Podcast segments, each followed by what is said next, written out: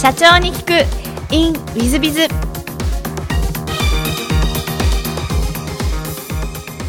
本日の社長に聞く in ウィズビズはリフト株式会社代表取締役の杉村様です。杉村様のまずは経歴の方をご紹介させていただきます。北海道函館市に、えーお生まれになり早稲田大学政治経済学部卒業。その後株式会社ベンチャーリンクに入社し、えーその後、えーリレーションズ株式会社設立の際に取締役としてご就任。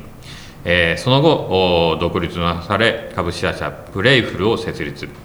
えーその後、えっと、リスト株式会社を設立され代表にご就任されていらっしゃいます私の元部下ということになります。杉村社長様でいらっしゃいます。今日はよろしくお願いいたします。よろしくお願いいたします。えーまず最初のご質問なんですが函館のご出身ということで小学校中学校時代はどんな幼少期をお過ごしになられましたか？そうですね。あの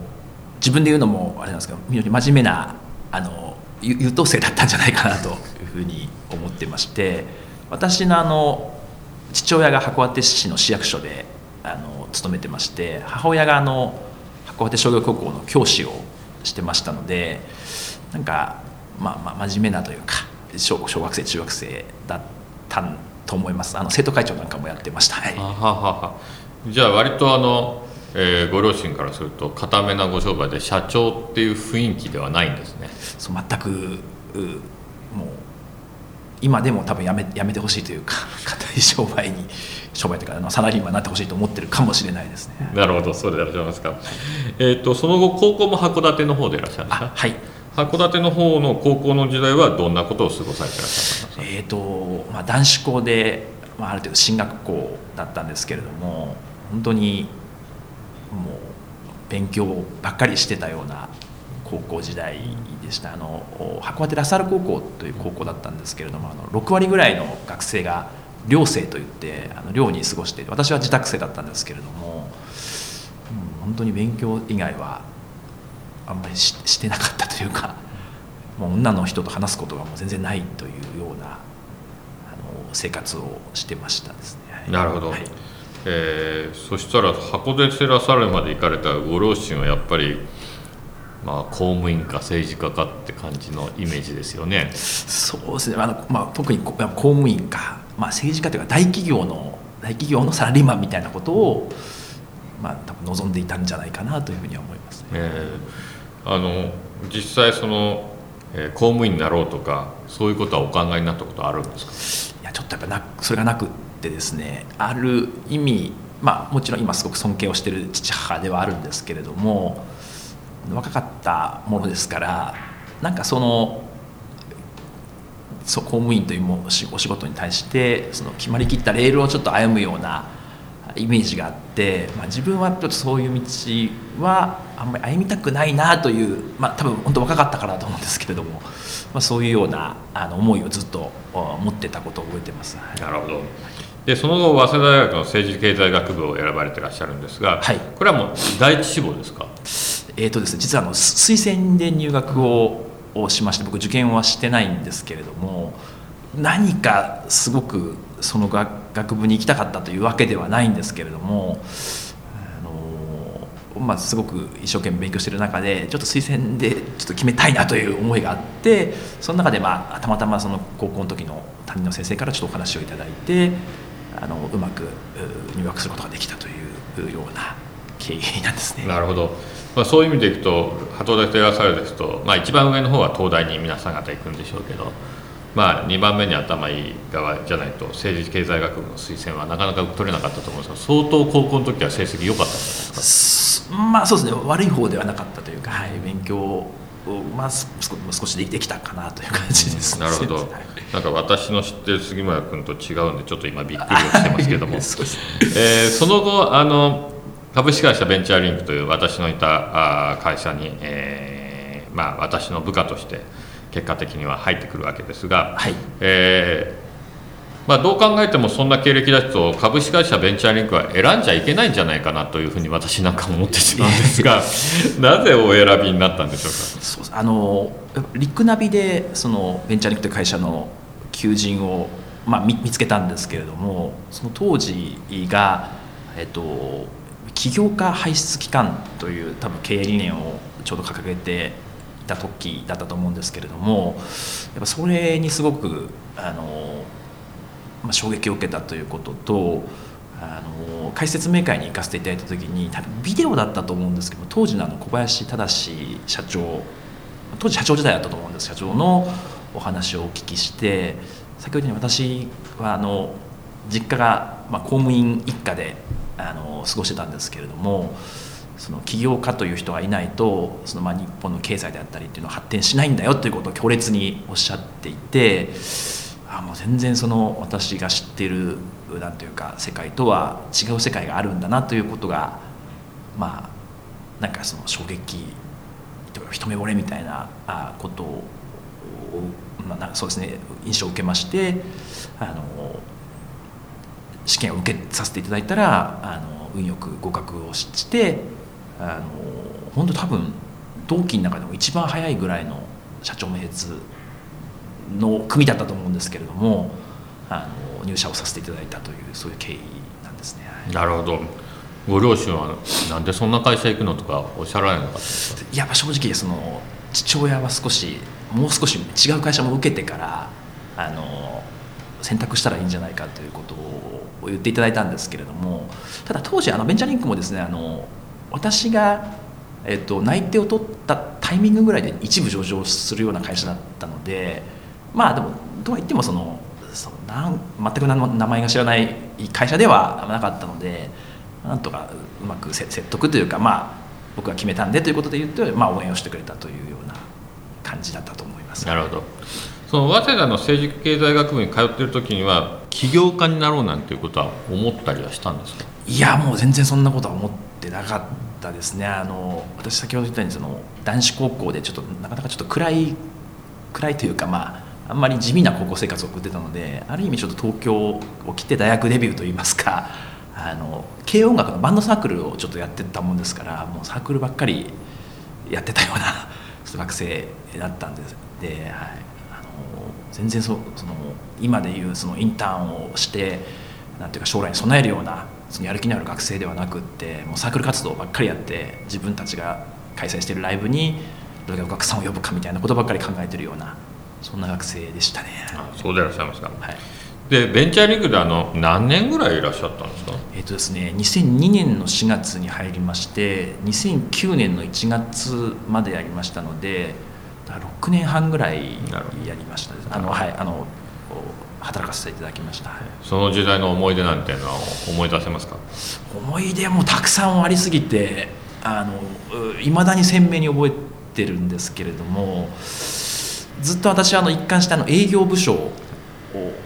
これもあのコンサルティングの会社だと思って入ったら、あの営業をの、まあ、担当にしていただいたと。今考えるとその、まあ、していただいたという意識なんですけれどもそのやっぱり朝から晩までお客様にお電話をかけてでお客様の会社の、まあ、電話が出なくなったら、まあ、手紙を印刷して、まあ、折り続けるというようなことを最初の12年はさせていただいて、まあ、後半の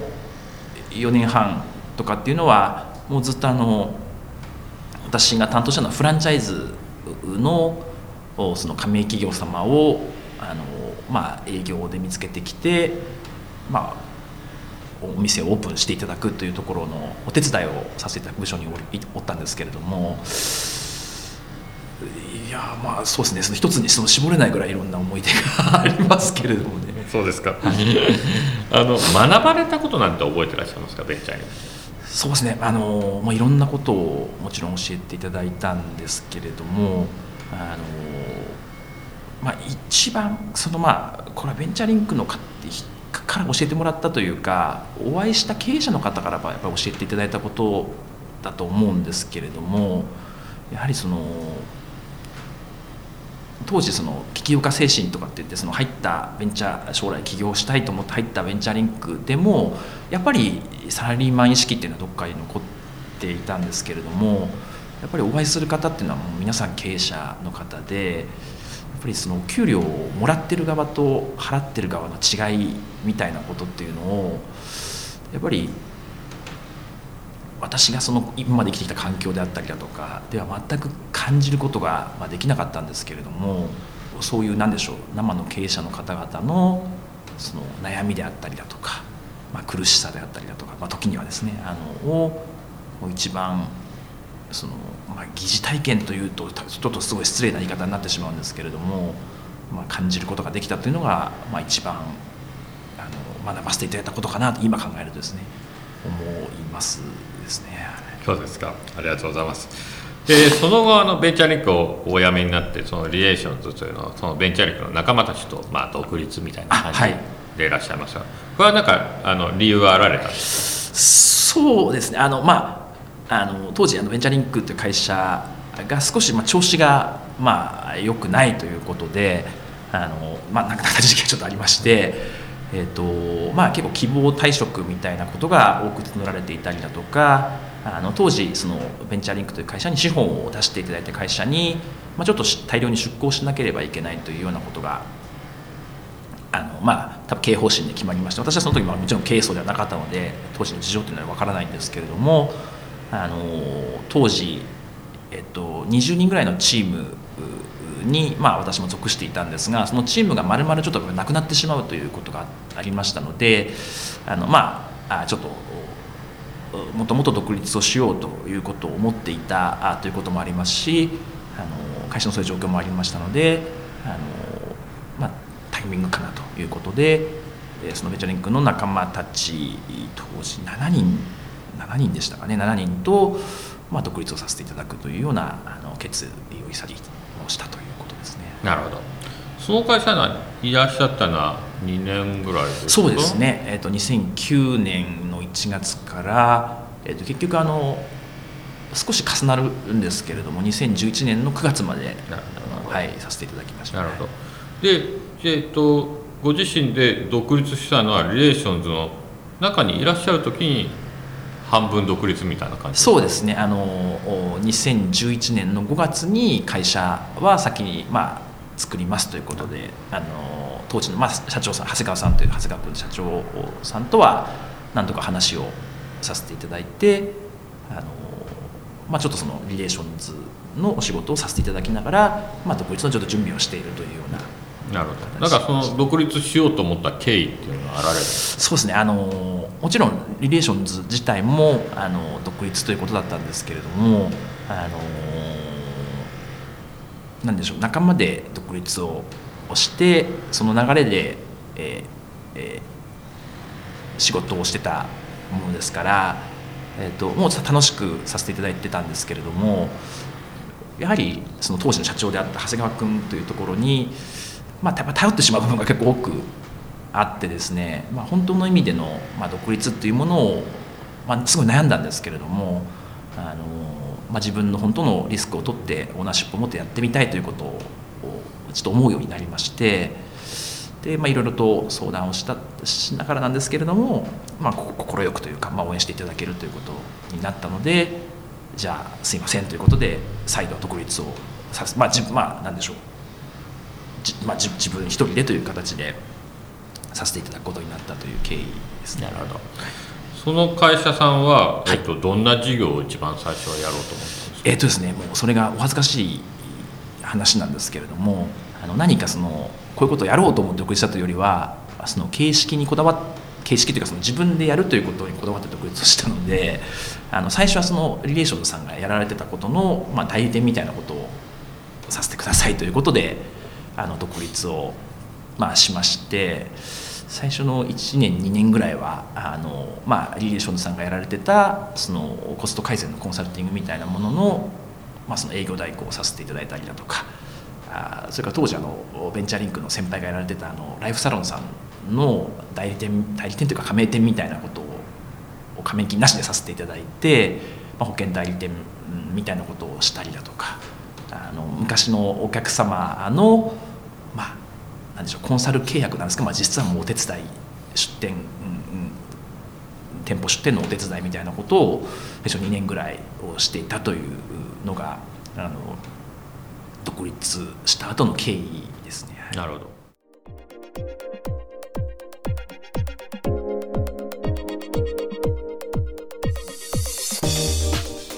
3分コンサルティング。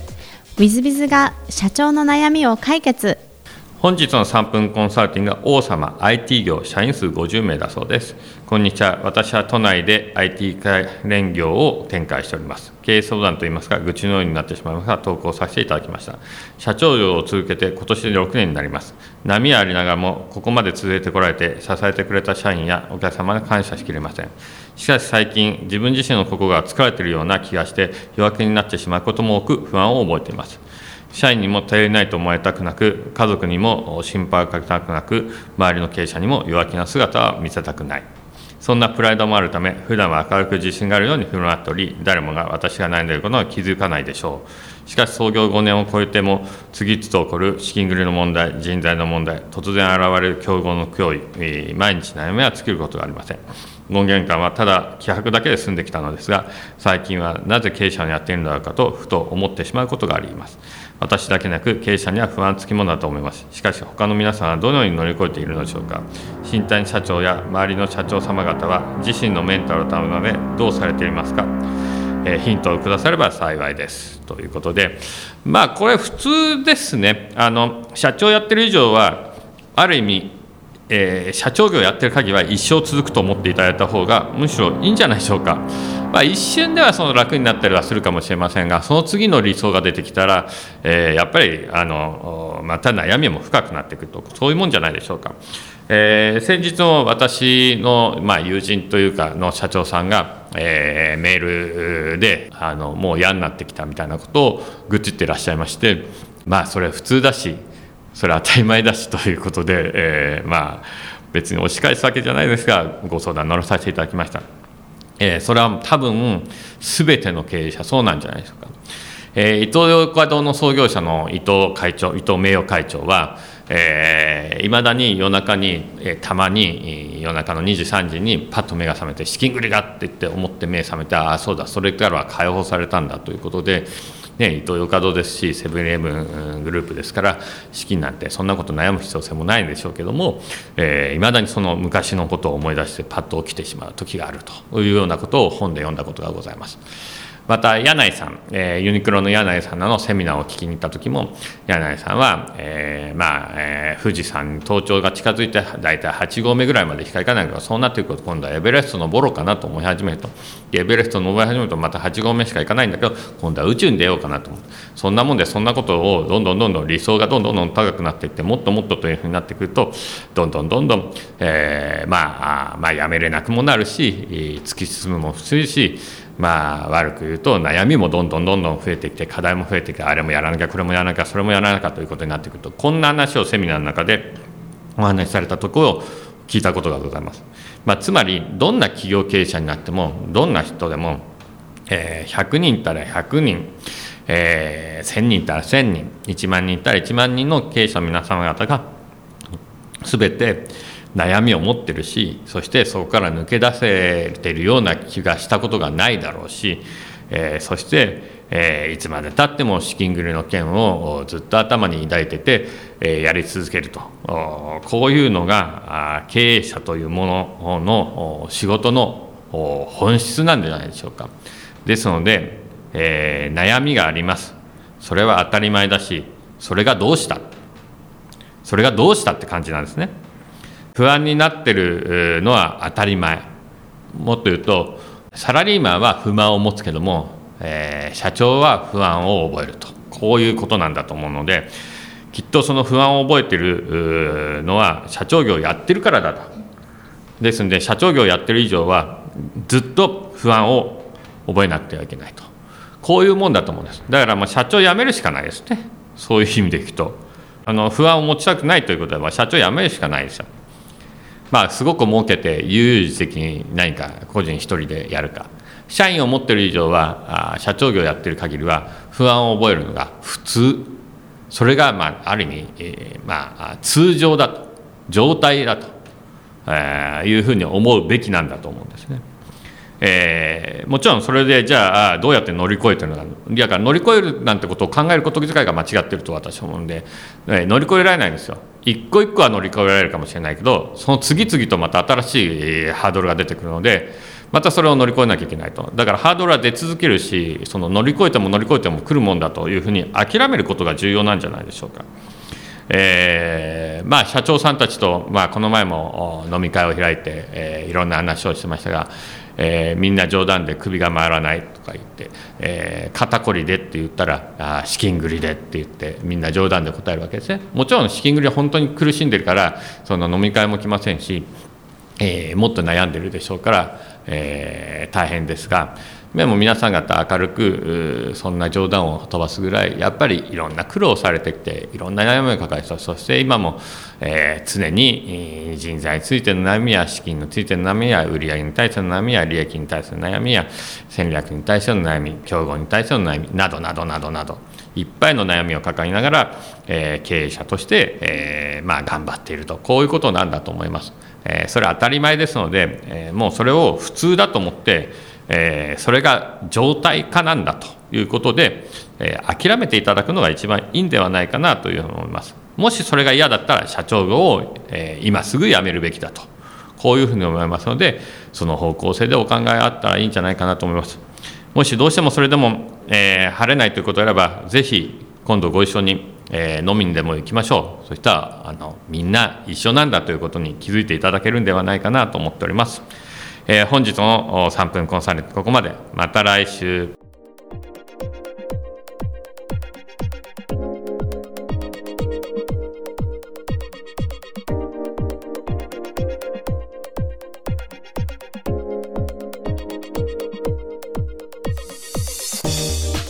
最後までお聞きいただきまして誠にありがとうございました。